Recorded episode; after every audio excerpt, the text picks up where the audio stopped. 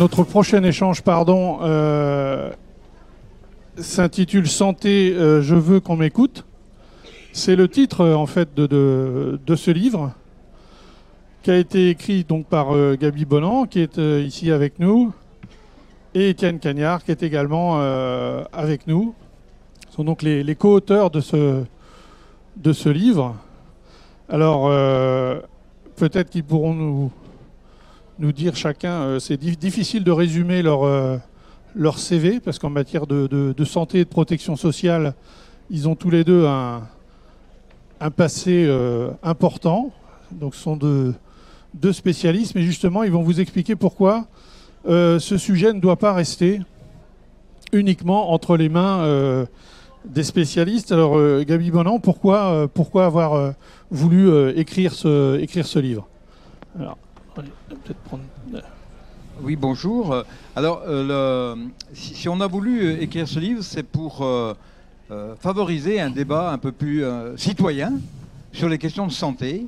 Et nos parcours, je ne veux pas rentrer dans, dans, le détail de nos parcours, mais Étienne, comme un acteur de la santé important, notamment dans le mouvement mutualiste, moi dans le mouvement syndical, euh, on a souvent eu à traiter de ces questions et on s'est rendu compte qu'il était très difficile de, sortir d'un débat technique ou de spécialiste euh, quand on abordait les questions de santé ou financières. Euh, et donc il nous est apparu que finalement la santé était un, sujet où il était difficile de faire un débat citoyen parce que c'est un sujet qui à la fois renvoie profondément à l'intime, et euh, quelque chose qui euh, aussi renvoie à l'organisation collective. Et que ça, c'est pas souvent, pas évident à, mettre, à mettre en, débat. Et donc, l'idée nous est venue de partir de ce que vivent les gens, c'est-à-dire de leur rapport avec l'organisation du système de santé, avec le système de santé, à partir d'épisodes très concrets. rechercher un médecin traitant, aux urgences, au travail, etc., etc. Et à partir de ces témoignages, on a voulu euh, mettre euh, euh, des, éléments de compréhension, des, éléments pour comprendre, et puis regarder ce qu'on pouvait aussi améliorer comme piste. On fait pas pas un, livre de sachant, c'est plutôt des, propositions qui sont faites et qui sont mises en débat, parce qu'on est convaincu que le diagnostic sur le, système de santé, on le partage, euh, on le partage beaucoup. C'est une organisation parfois, mais il n'y aura pas de solution, il n'y aura pas de, transformation si euh, ça ne devient pas un, chantier qui, est, euh, qui doit être pris en main par, par les usagers et par les citoyens. Et donc, voilà, on a voulu faire ce bouquin qui part de la vie des gens, qui donne des clés pour comprendre, qui fait des propositions et qui veut permettre le débat citoyen très concret. Vous dites que finalement, euh, sur ce sujet qui concerne tout le monde, euh, puisque tout le monde est concerné par la, par la santé, finalement, les gens se mobilisent assez peu, contrairement à d'autres causes euh, sociales. Oui, alors je dis qu'on dit qu'ils se mobilisent assez peu, ou bien alors ça sera sur la fermeture d'un hôpital ou fermeture d'une d'une d'une maternité ou bien alors euh, ça sera en réaction parce qu'il euh, il y a un médecin euh, qui part. Mais bien souvent, ces mobilisations, c'est des mobilisations réactives qui ne suscitent pas forcément des réponses collectives et qui ne vont pas forcément non plus mettre en, évidence les contradictions. Je, pense à, des exemples très concrets. On verra parfois des, gens dans un territoire se mobiliser contre une fermeture de maternité mais on s'apercevra aussi que dans, le même, dans cette zone-là, les femmes ne vont pas accoucher dans cette maternité, parce que, parce que la maternité ne paraît pas assez sûre. Donc euh, euh, il faut faire apparaître dans le débat euh, les, les, les, différentes contradictions qu'il y a dans ce système. C'est ça qu'on a voulu. Alors, Étienne Cagnard, pourquoi, d'après vous, justement, ce, ces discussions, ces choix, ces décisions qui sont prises sont un peu confisquées aux au public. Est-ce que c'est toujours le domaine des spécialistes?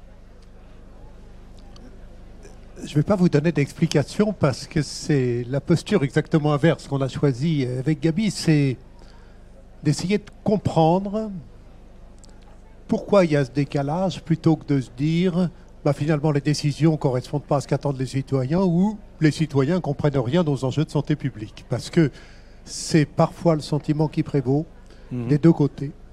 Donc le choix qu'on a fait, finalement, il est assez simple. Il est de se dire, on observe sur le terrain, mais dans nos réactions individuelles aussi, on sait très bien que même les gens qui sont baptisés euh, d'experts ou les médecins ont un comportement personnel qui ne correspond pas toujours à ce qu'il faudrait faire. Prenons l'exemple de la vaccination, et je ne parle même pas de la population en général, mais même des médecins. Euh, les médecins expriment des doutes sur l'efficacité de la vaccination dans la même proportion que la population générale. Donc on voit bien que dans nos hmm. pratiques, il y a un écart. Donc ce qu'on s'est dit, c'est finalement, et moi je suis parti de l'expérience que j'avais eue d'animer les États généraux en 1998 de la santé, qui ont été extrêmement productifs et extrêmement décevants. Extrêmement productifs parce qu'il y a un grand débat, extrêmement décevant parce que la sortie, ça a été la loi droit des malades, qui est une avancée considérable. Mais on est encore dans l'antagonisme, c'est-à-dire c'est on oppose les droits des malades à l'offre euh, qui existe. Le problème, c'est d'essayer de faire converger les deux. Alors, qu'est-ce qu'on a fait? Ben, On a pris des sujets extrêmement concrets. Comment vit-on euh, avec un enfant handicapé? Euh, Comment gère-t-on le passage de nos parents en EHPAD? Comment réagit-on à l'annonce d'une maladie grave et à la difficulté de faire un choix sur le parcours quand on manque d'éléments d'éclairage? Pourquoi va-t-on davantage aux urgences qu'il serait nécessaire de le faire? Et sans porter de jugement, on s'est dit, essayons d'analyser les raisons qui conduisent à se conduire ainsi. Et puis derrière, confrontons-les à ce qu'on voudrait, ce qu'on devrait, ce qu'on pourrait, ce qu'il faudrait faire. Et c'est extrêmement intéressant parce que on voit bien que derrière ce que les pouvoirs publics qualifient parfois d'irrationalité de la population, c'est des comportements beaucoup plus rationnels. Mhm. Prenons l'exemple des urgences. J'en parlais il y, a, quelques minutes. Quand on regarde de près les raisons pour lesquelles les gens appellent les urgences, c'est finalement ont envie d'être euh, pris tout de suite, même en pleine nuit, même pour des choses qui paraissent pas très graves. C'est parce qu'ils ont peur de ne pas avoir d'autres recours. Il y a des expériences qui ont été menées très intéressantes. Quand on rappelle systématiquement, dix minutes après, quelqu'un qui a appelé les urgences en lui disant un médecin au bout du fil. Je vous rappelle dans 10 minutes. Vous pourrez me dire comment vos symptômes ont évolué et euh, on pourra prendre une décision. Très souvent, la personne est rassurée et n'est pas tentée d'exagérer ses symptômes pour être prise en charge. Et on voit bien que c'est des phénomènes finalement très humains, hmm. très simples, très concrets, qu'il faut analyser qu'il faut comprendre. Donc euh, voilà, on a choisi euh, d'ouvrir le débat parce que ça nous paraît absolument indispensable de comprendre et de respecter, ça c'est extrêmement important, ce que ressentent les gens.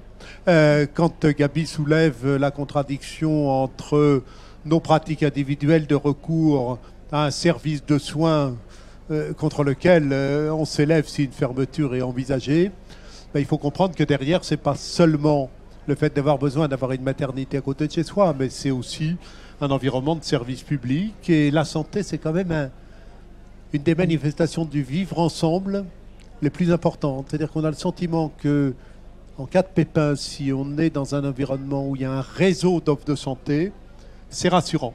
Donc il faut réfléchir à tout ça et puis essayer d'imaginer des réponses qui soient adaptées, supportables, faisables et qui correspondent aussi aux attentes des professionnels de santé. On y reviendra peut-être. Hmm. Alors, euh, vous, allez, vous aurez l'occasion de, voir dans le livre, il y a effectivement beaucoup, euh, beaucoup de témoignages, mais également il y a des exemples de, choses qui marchent. Euh, des exemples où on a pris le, problème peut-être un peu différemment en écoutant un peu plus ce que les, les, patients, ce que le public a à dire. Est-ce que vous pouvez nous, nous, en citer?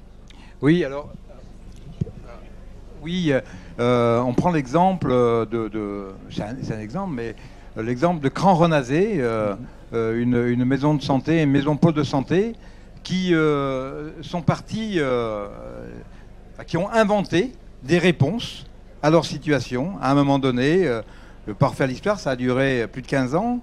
Et c'était au moment où il y a eu une fermeture d'hôpital envisagée.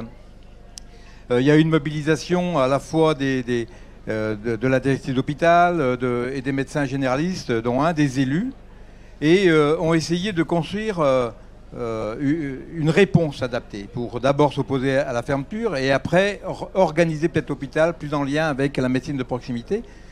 Et ce qui est intéressant, quand on les écoute, il, a, fallu surmonter beaucoup de, beaucoup de problèmes. La directive d'hôpital disait, par exemple, quand moi j'ai travaillé avec les généralistes euh, de secteur privé, je me suis fait euh, euh, engueuler par mes pères qui ne comprenaient pas que je puisse travailler avec des libéraux. Et le médecin libéral qui travaillait avec l'hôpital disait, moi, quand je dis que je travaille avec l'hôpital public, on me dit, mais qu'est-ce que tu vas t'emmerder avec des gens de l'hôpital public? Donc ils ont, ils ont dépassé ça pour se dire, nous, notre réponse, n'est pas le statut, notre réponse, c'est les 30 000 habitants du coin qui ont besoin d'une réponse santé. Comment on peut mieux l'organiser? Alors, ils ont, ils ont travaillé, beaucoup travaillé, à tel point qu'ils ont mieux organisé leur offre de soins. Ils ont construit une maison de santé euh, et un pôle de santé adossé à, l'hôpital. Ils ont mis dans le coup l'ensemble des professionnels, infirmiers, kinés, etc. Aujourd'hui, ils, ils, disent avoir une offre attrayante. Ils ont mis les usagers aussi dans le coup. Euh, un chiffre, de 2010 à aujourd'hui, il y a eu 16 départs de professionnels de santé sur l'ensemble du territoire, 30 000 personnes, et il y a eu 32 arrivées. Donc ils ont augmenté leur offre de soins, et, moi j'ai été euh, échangé avec des infirmières, avec euh, des, jeunes professionnels qui disent, eh bien, nous, on n'a pas envie de partir d'ici, parce qu'aujourd'hui, on, euh, on est passé d'une logique où finalement chacun était dans notre coin, où on attendait un peu le patient, à une logique où on s'est dit ensemble, on a 30 000 habitants sur le territoire, comment on prend en compte leur santé et comment on essaye de répondre à leur santé? Y compris, ils savent très bien qu'il n'y aura pas de spécialistes qui viendront s'installer dans ce coin-là, et ils ont organisé des, ce qu'ils appellent des consultations avancées, avec euh, des, euh, des, conventions avec euh, des cabinets d'Angers, de Nantes, de Laval, pour qu'il y ait des permanences à la maison de santé quand il y en a besoin, plusieurs fois par semaine, etc. Et, donc, ils ont des conventions avec des cardiologues, avec des pneumos, avec de la psy, etc. Donc voilà, ce sont des réponses. Alors, je ne dis pas qu'on ne le met pas comme modèle. On le dit, voilà, il y a des réponses à, inventer. Il y a des choses qui ont marché. Ou aussi, on, fait état du, centre de santé sur la région parisienne aussi, où des médecins interrogés nous disent, depuis qu'on est salarié, dans le centre de santé, il y en a une qui m'a dit, depuis que je suis salarié, j'ai l'impression d'avoir retrouvé ma liberté. Euh, en disant, euh, voilà, maintenant je suis salarié du centre de santé, je passe tout mon temps à mon activité de médecin. Je ne passe plus de temps à, faire euh, de la paperasserie, etc. Tout mon temps, je le passe comme médecin et j'ai retrouvé de la liberté parce que je ne suis plus pressé par tout, tout l'environnement. Je prends le temps qu'il faut pour accueillir un, patient et je prends le temps de l'écouter. Je ne suis plus pollué par, euh, eh bien, euh, quand je suis euh, dans, un cabinet libéral, il faut que je fasse tourner ma boutique, etc. Et donc, voilà, ce qui veut dire aussi qu'y compris sur la médecine libérale et, la manière d'exercer, ne soyons pas, il n'y a pas de, oui, n'en faisons pas un tabou. Vous, vous dites justement, enfin à plusieurs reprises dans, dans, le livre, vous faites remarquer qu'effectivement, il faut tenir compte des aspirations euh, des médecins, enfin, ou, des, différents euh, corps de différents métiers euh, qui sont concernés, que on travaillera plus de la même façon, ils ont plus envie de travailler de la même façon, et vous dites qu'il faut mettre fin un peu à la nostalgie du médecin de famille qui était, qui était là du matin au soir. il faut oublier ça et que maintenant ça va s'organiser aussi en tenant compte de nouvelles aspirations de, oui, effectivement, on, sait qu'aujourd'hui, alors euh, euh, les, nouvelles générations de professionnels, il y a une féminisation aussi hein, importante du, corps euh, médical et des, médecins qui induit ou qui génère d'autres attentes dans la manière de travailler. il y a aussi des médecins ont dit souvent qu'il y a aussi besoin, ils sont sécurisés aussi de pouvoir échanger avec d'autres sur des diagnostics parfois difficiles et, donc le pouvoir côtoyer d'autres professionnels, c'est plus intéressant et c'est motivant. Ou bien d'autres aussi disent, nous, depuis que je travaille davantage avec les, infirmiers, les kinés, euh, j'ai une, autre, une, euh, une autre image aussi de notre complémentarité. Euh, et donc on voit bien que tout ça génère d'autres façons de travailler où les gens ne veulent plus travailler seuls dans un cabinet, isolé. Ils veulent effectivement beaucoup plus travailler avec d'autres et, j'allais dire que ça, change un peu aussi les choses en ce sens où euh, on passe plutôt d'une euh, logique où, ce que je disais tout euh, où le médecin pouvait attendre un peu le, patient, à une volonté de, prendre en charge la population d'un territoire en mettant aussi l'accent sur la prévention. Hmm. Je reprends l'exemple de, de, Cran Renazé. Depuis trois ans maintenant, ils travaillent avec les associations et chaque année, ils ont des priorités de santé publique sur le territoire. Et l'an dernier, euh, enfin il y a deux ans, ils ont pris euh, santé, euh, activité physique et nutrition. Et ils ont mis aussi dans le coup toutes les associations pour travailler sur cette question-là. Donc ils ne se sentent pas simplement responsables pour soigner, ils se sentent aussi responsables d'une population, y compris pour prévenir. Comment est-ce que justement, comment est-ce qu'il est possible de, s'inspirer de ces démarches qui, fonctionnent pour les. pas forcément en faire euh, pas un copier-coller, mais en tout cas pour euh, diffuser euh, ces, réussites? Il faut faire confiance aux acteurs. C'est-à-dire qu'aujourd'hui, on est dans un système dans lequel on a l'impression que si tout le monde n'est pas traité de la même façon, au moins en théorie, on porte atteinte à l'égalité. C'est comme ça, par exemple, qu'on continue à avoir euh, une convention nationale qui fixe des tarifs théoriquement uniformes pour toute la France, quelles que soient les conditions de travail des médecins, le coût de leur pratique. Et puis, comme derrière, ça ne peut pas marcher, on accepte les dépassements d'honoraires qui créent des inégalités absolument marquantes et très importantes d'accès. Ça, c'est l'illustration parfaite de l'hypocrisie de notre système dans, dans lequel on privilégie l'égalité de droit à l'égalité de fait. C'est-à-dire que, en théorie, on a tous accès à un médecin des tarifs opposables. Dans les faits, il y a des endroits où personne ne respecte les tarifs secteur et il y a même des endroits où vous n'avez pas de spécialiste. Donc, l'égalité est totalement bafouée. Alors, que faut-il faire? Pas très simplement faire confiance aux acteurs. Ce que Gabi racontait, euh, on voit bien que les aspirations des médecins, les conditions d'exercice, elles ne sont pas les mêmes selon les territoires. Et il est complètement illusoire de penser qu'on va imposer un modèle, que ce soit les maisons de santé, que ce soit, peu importe le modèle choisi, de façon uniforme partout. Par contre, il faut faire confiance aux gens. Il y a sur le terrain des innovations extraordinaire. Sauf que quelle est la culture française très centralisatrice?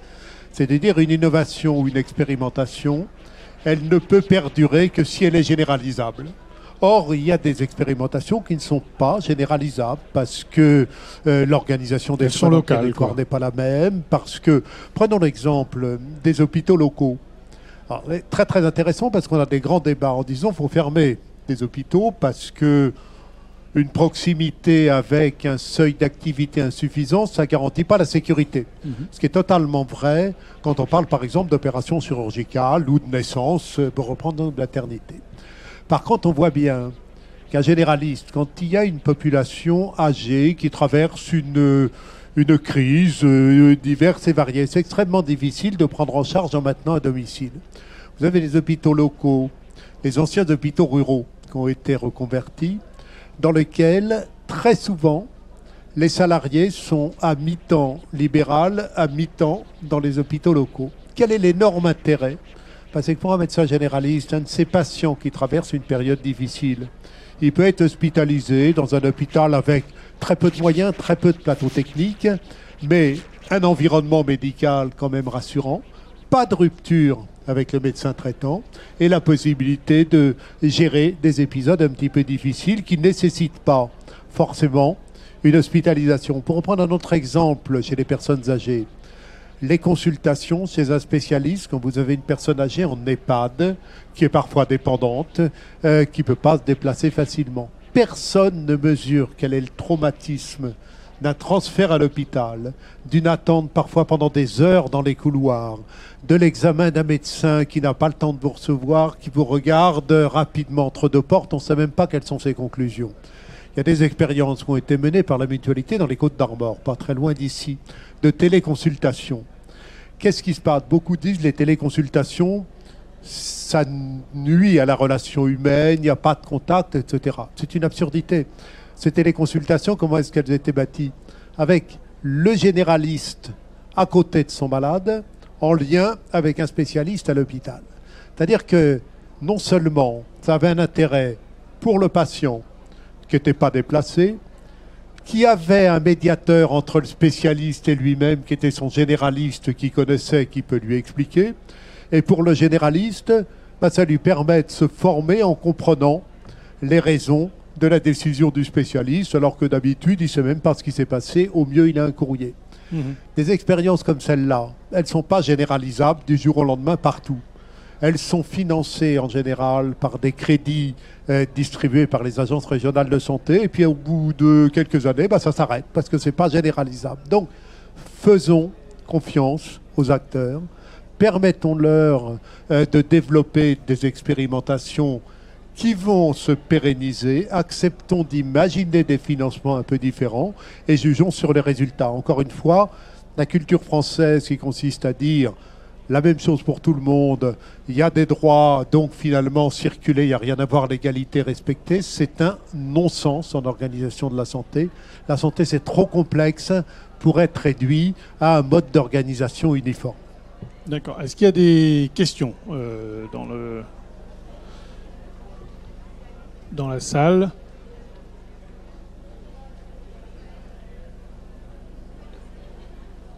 Non, alors moi j'ai une, dernière question peut-être. J'aurais voulu savoir comment, euh, est-ce qu'on favorise euh, l'intervention du, public, des patients en fait? Parce que eux se sentent pas forcément la légitimité d'intervenir dans ce, dans ce débat. Comment est-ce qu'on fait en sorte qu'ils interviennent et qui. moi, je pense qu'il faut multiplier les modes d'intervention. Je faisais allusion aux États généraux de la santé tout à l'heure et euh, euh, à la loi droit des malades qui a suivi, dans laquelle est organisée la représentation des usagers. Vous savez qu'aujourd'hui, il y a des associations, il y a une représentation des usagers dans les hôpitaux, dans tous les établissements. C'est effectivement un moyen. Il y a des associations de malades euh, qui peuvent effectivement euh, parler au nom d'une communauté qui est atteinte par la même pathologie. Mais il faut aussi, derrière cette organisation un peu structurée, que les collectivités territoriales s'engagent. Elles le font d'ailleurs de plus en plus. C'est très intéressant quand on regarde les communes, par exemple, qui ont normalement pratiquement pas de compétences en matière de santé. Ça devient un acteur de plus en plus vivant. Pourquoi Précisément? Parce que dans les municipalités, on entend les attentes de la population et on sait que la réponse, bah, elle doit être très très pragmatique. Et très souvent, aujourd'hui, les municipalités accompagnent l'initiative en associant les patients. Donc, je crois que là-dessus, il faut être très très clair on ne fera pas évoluer les choses sans associer ceux pour qui le système est fait. Et c'est vrai même dans les domaines sur lesquels on est prudent, parce qu'on dit par exemple en santé mentale, la représentation des usagers, c'est pas facile. Bah si, ça marche très bien. Euh, pendant très longtemps, on s'est contenté de la représentation des familles, et puis aujourd'hui, on s'aperçoit qu'il faut écouter les principaux intéressés. Euh, c'est pareil pour le handicap, c'est vrai dans beaucoup de domaines. Là-dessus, il faut oser comprendre que l'opinion euh, des principaux intéressés pour qui le système est fait est importante, même si elle est difficile à recueillir. Oui, une conclusion Juste, un petit point. Euh, je ferai la différence euh, entre plusieurs représentations des usagers. Il y a la représentation des, usagers ou des citoyens qui se sentent concernés par une offre de soins. Et, pour reprendre l'exemple d'Étienne, euh, pour en vivre une un peu actuellement, une expérience. Euh, il est très important aussi que les réponses par rapport à, des, questions qui sont posées sur les territoires, que les réponses soient des réponses collectives, où les, où les professionnels soient associés. Parce qu'on a vu aussi des communes monter des murs, enfin des, des, jolis murs, des jolies maisons, et puis avoir aucun médecin à mettre dedans, parce que l'offre n'a pas été conçue avec eux. Donc il faut travailler avec eux, avec les usagers. Il faut savoir ce que l'on veut sur une commune, sur un, sur un territoire, comme offre de soins. Et puis, donc il y a cette représentation-là, et puis il y a la représentation des usagers du malade. Et euh, là, je, vais reprendre un peu l'expérience de, de Cran Renazé, où ils ont mis en place des systèmes, et c'est intéressant, ils ont même un système qui permet, au moment où euh, le patient, dans des, dans des phases un peu chroniques, euh, importantes, c'est-à-dire une hospitalisation lourde ou un retour à, à l'hôpital après ils ont mis en place un système où le, patient peut se faire représenter par un, par un père, pour, euh, qui est dans l'association des usagers, pour mieux comprendre ce que va dire le professionnel. Et il va, il va débriefer avec lui en disant, ben écoutez, euh, voilà, est-ce que vous avez bien compris ce que vous a dit le, médecin? Est-ce que voilà. Donc euh, il y a à la fois la représentation des usagers du citoyen dans l'organisation de l'offre, et il y a la représentation du patient qui est engagé dans un protocole. Et d'ailleurs, il y a aujourd'hui euh, ce qu'on appelle euh, le, patient expert, euh, c'est-à-dire que c'est celui qui finalement est très connaisseur de sa, de sa pathologie, qui peut aussi être intéressant à entendre dans des protocoles et dans la définition de protocole. Voilà. Bien, alors juste une question très rapidement parce qu'on a... Ah, alors attendez, la dame avait demandé tout à l'heure. Euh, je travaille dans la santé. C'est un sujet qui me passionne. Euh, je pense que ce serait bien qu'on fasse dans les prises de décision euh, que tous les membres de la santé, quelle que soit la, hiérarchie, soient dans les prises de décision. Il n'y a pas que le. On doit avoir les administratifs, les médecins, mais on doit avoir aussi les infirmières, les aides-soignantes, les ASH. Et je voudrais vous demander par rapport à une question. Vous savez qu'il y a la signature des, 10 000 médecins la signataires de, l'arrêt de, tout ce que leur travail administratif en ce moment, au niveau national. Et là, c'est en train de bouger, parce que c'est vrai qu'il y a un malaise au, niveau de la santé aujourd'hui.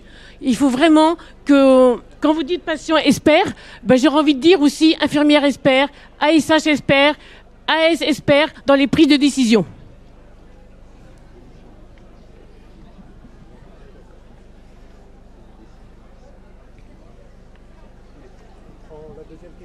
Oui, non, allez-y, répondez. On va pas. Euh, on est déjà très en retard. Euh, sur le, la façon de prendre des décisions qui impliquent les, les, professionnels. Euh, prenons l'exemple de l'hôpital, parce qu'effectivement, il est dans l'actualité avec la, démission des fonctions administratives d'un certain nombre de professeurs. moi, je suis frappé par le discours qui oscille d'un côté à l'autre euh, depuis quelques décennies. Il y a des moments où on a dit ben, il faut donner le pouvoir aux médecins. Et en niant un petit peu les contraintes économiques qui peuvent exister. À d'autres moments, c'était sous Sarkozy, on a dit il faut un vrai patron à l'hôpital, il faut que le directeur d'hôpital soit le patron. Ce qu'on oublie complètement, c'est que l'organisation de l'hôpital, c'est quelque chose de complexe. C'est à la fois une entreprise dans la mesure où elle produit des soins, c'est en même temps évidemment un service public extrêmement présent, et on a des rigidités qui conduisent par exemple euh, à avoir un directeur d'hôpital à qui on demande d'équilibrer des comptes, mais il n'a aucune maîtrise sur la politique du personnel, sur les salaires, sur le prix de sa production, voire sur les choix de son organisation. Donc finalement, qu'est-ce qu'il fait pour répondre aux contraintes économiques? Ben, Il joue sur euh, les petits éléments qui ne sont pas structurants, mais qui bousillent la vie des professionnels à l'intérieur de l'hôpital. Et c'est ça l'origine du malaise. Prenons un exemple simple. Pardon. Les anesthésistes, qui sont devenus un personnage central et clé dans l'hôpital. Pourquoi? Parce que on réduit les durées d'hospitalisation, on fait de plus en plus de chirurgie ambulatoire et s'il n'y a pas d'anesthésiste, il n'y a pas d'opération, il n'y a pas de revenus pour l'hôpital. Les anesthésistes dans le privé gagnent entre deux et trois fois ce qu'ils gagnent à l'hôpital. Qu'est-ce qui se passe aujourd'hui? Vous avez un mouvement massif d'anesthésistes du secteur public qui se mettent à mi-temps et qui se louent l'autre mi-temps dans les mêmes hôpitaux publics à trois ou quatre fois le tarif de... Ça veut dire quoi?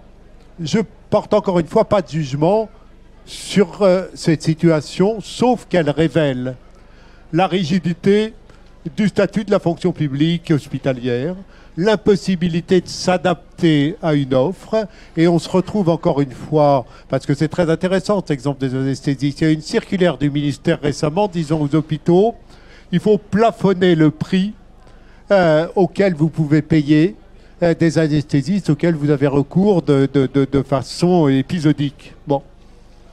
Qu'est-ce qui se passe? Quand dans une région, un hôpital a dépassé ce prix, bah, tous les autres le dépassent derrière parce qu'il faut bien fonctionner. Et donc on voit bien qu'il faut complètement réinverser la situation. Il y a des exemples d'hôpitaux il y avait dans la presse la semaine dernière un article sur euh, l'hôpital de Valenciennes. Euh, il y a l'hôpital de Poitiers, pas très très loin d'ici, qui est aussi un bon exemple. Sont des hôpitaux à l'équilibre, qui ont plutôt moins de difficultés que d'autres à recruter des professionnels, parce qu'ils ont réussi effectivement à davantage associer euh, les professionnels à la gestion. Mais associer les professionnels à la gestion, c'est pas ce qu'on fait à certains endroits. C'est-à-dire un, directeur qui dit au chef de service, bah, vous vous débrouillez, voilà votre budget, euh, et à la limite, c'est un déport de responsabilité sur mmh. quelqu'un qui n'a pas plus les moyens de les exercer. Donc c'est vraiment un sujet pour moi, celui euh, qu'on voit à l'hôpital, qui est très révélateur de la crise organisationnelle, beaucoup plus que d'un manque de médecins, d'un manque de moyens. On manque évidemment de moyens à certains endroits, mais il y a d'autres endroits où on en a suffisamment. Un chiffre que personne ne connaît. Tout le monde dit sur les urgences, c'est une catastrophe, ça a augmenté de façon considérable et on ne peut plus fonctionner. Non, c'est un problème d'organisation. Entre 2005 et maintenant, les budgets des urgences et les moyens en personnel ont exactement suivi en moyenne, ce qui n'est pas vrai évidemment hôpital par hôpital, le flux d'augmentation des urgences. Mais le problème, c'est un problème d'organisation. Donc encore une fois, mhm.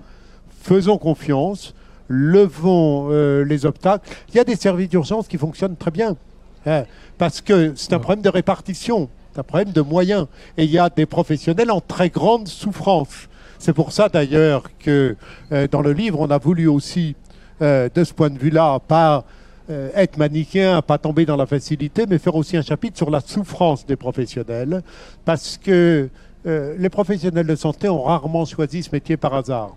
Et la plus grande souffrance, c'est le manque d'autonomie et le sentiment de ne pas pouvoir faire ce qu'on voudrait faire quand on a choisi un métier. Et ça, c'est vraiment quelque chose de très profond et de très important dans notre système.